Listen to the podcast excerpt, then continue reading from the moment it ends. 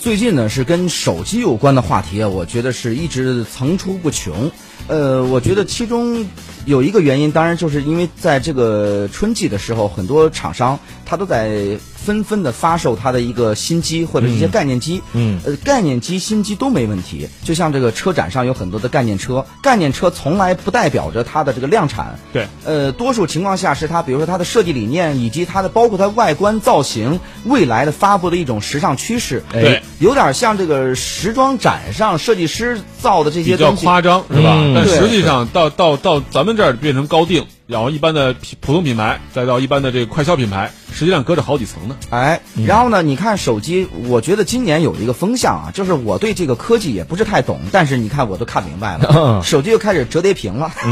就是这个过过去折叠手机，我然后就不爱买，说实话。对，过去的折叠手机呢，这个呃，包括滑盖手机、嗯折屏手机，然后后来呢，就是苹果出来以后，哎，你都能给我玩去，咱就是来就就一平板儿，嗯，全面屏，哎，啊全面屏，屏一出来以后，大家发现，哎呦，手机能没有按键，这个是一技术革命。嗯然后呢，这个技术革命之后呢，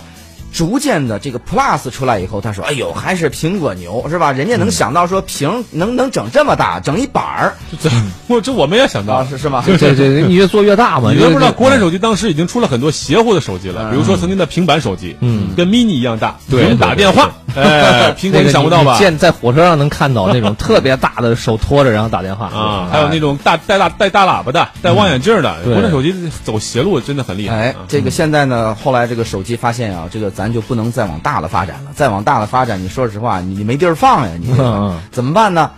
折叠吧，折叠这个我也理解，五 G 时代嘛，大家肯定是要这个在视频上面做功夫，所以呢，很多人现在主要是移动端拿着手机看视频。那么呢，你要求对屏幕越来越大，但是你不能手机太大，你没法拿，只能折叠屏。嗯，折叠屏呢，大家突然发现，无论是三星那边发布也好，这个啊、华为这边发布也好，突然发现，哎呦，你谁掌握折叠屏，仿佛就是这个技术啊，将来成为手机的你的就是硬呃这个呃叫叫叫什么？你的你的最核心科技，哎核心科技吧。或者带起一个风潮吧，哎就是把手机的原始或者大家对于手机的概念和理解做一个变化你。对跟不上，你可能就会被淘汰，对就跟诺基亚一样。大家纷纷的就看往这个苹果，说那你怎么办？苹果你跟不跟？苹果说我不跟，咱咱咱就不玩了这个， 这个我这个 pass，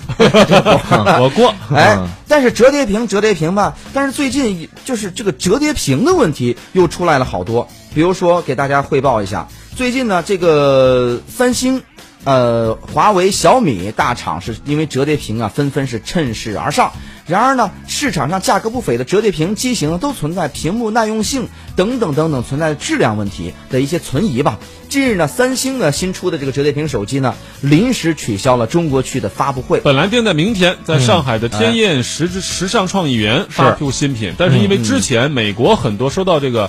样机的一些评测的测评的博主时候科出技现了博主问题嗯也都出现各种各样的问题，比如说屏幕不亮了，或者是闪屏，或者是比如说按键脱落什么裂了，直接就啊，一些类似的问题。嗯所以说这次苹果可能三星要要反映一下功了，对于这个事儿。哎，所以呢，就有人就提出来说，这个手机折叠屏这个事儿啊，它到底是未来的风口，还是说就是说一个造的一个伪概念呢？当然，有人就是我们也知道，因为手机你再往上发展，你但凡在穿戴式完全普及之前，你这个手机你能往哪儿发展呢？恐怕现在都大家都在观望。这个技术是大家都发现一个新的风口，似乎是谁呀、就是你要在这个风口，你再没赶上趟，你好像你就你就你就吃不着一口热乎的，哎，那么就大家纷纷就是好像是你没赶上趟，咱咱咱就算这事儿就就是黄了，就凉了。嗯但是折叠屏这个事儿到底靠谱吗？嗯，三星现在是啊，这个是技术的问题，我相信它可以被攻嗯克。但是我们对看到另外一些现象，就是什么呢？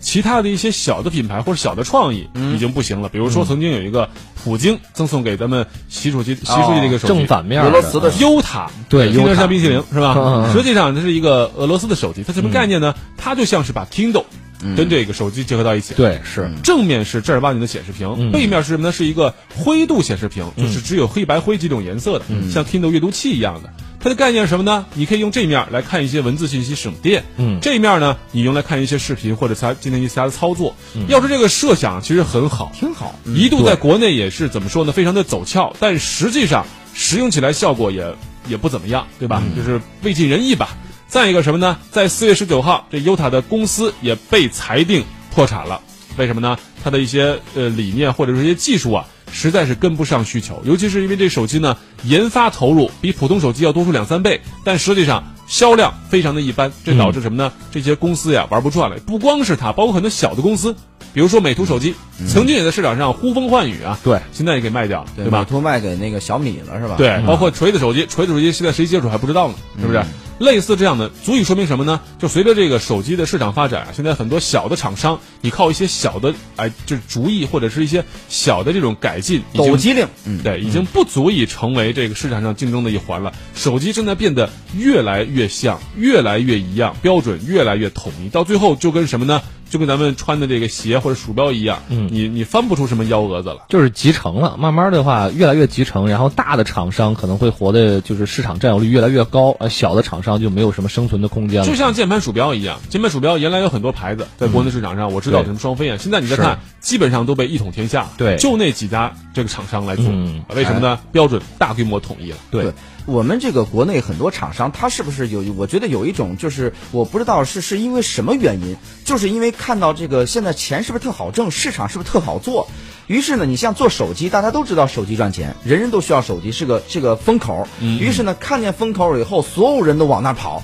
呃，做手机，大家似乎觉得说，我只要有概念，嗯，我只要创一个新的概念，我就这个概念是能变钱的。过去几年是可以的，我只要有概念，做一 PPT 出去就能变钱。但是现在呢，是需要你当做实事儿的时候，大家发现你的概念当变成实体的时候，中间横亘在中间呢是一个强大的技术的鸿沟，而这个技术的鸿沟呢，还不是说像我们现在企业所想的说，哎，我找几个研发团队，咱们国内这个互联网的公司也厉害，咱们一结合就行了。